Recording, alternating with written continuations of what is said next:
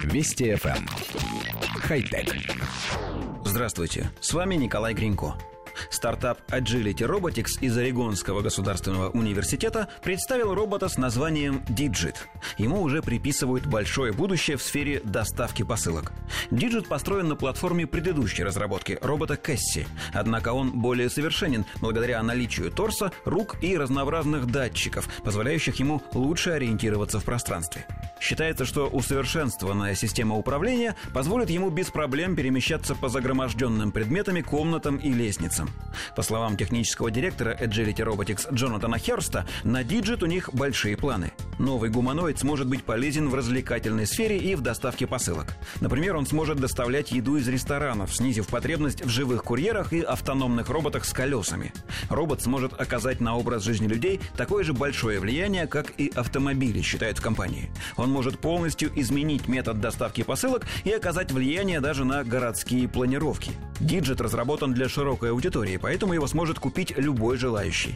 Информация о цене будет раскрыта в середине 2019 года, а поставки начнутся в первом квартале 2020 года. Коллектив редакции нашей программы поясняет. Новый робот сделан прямоходящим. У него крохотная голова, в которой установлены камеры, зато есть две руки и две ноги, которые изгибаются назад. Робот способен ходить на своих двоих, поднимать и переносить верхними манипуляторами различные грузы и даже ловить брошенные ему предметы.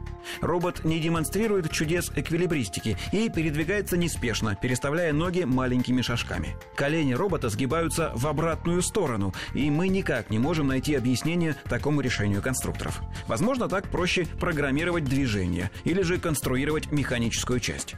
Нас больше всего заинтересовала информация о том, что робот совсем скоро поступит в свободную продажу. Мы провели в редакции небольшое совещание с целью выяснить, для чего можно использовать новинку в повседневной жизни – Удивительно, но никто из нас не смог придумать ничего стоящего, кроме переноски тяжестей. Робота можно взять с собой в магазин, чтобы на обратном пути он семенил рядом с владельцем и нес покупки. Откровенно говоря, это не слишком рациональное применение для машины, которая стоит несколько тысяч долларов. Возможно, робот неплохо справится с ролью курьера, находясь на службе у какой-нибудь компании, но приобретать машину в частное владение нам кажется не слишком рациональной идеей. Хотя Вести FM. Эм. Хай-тек.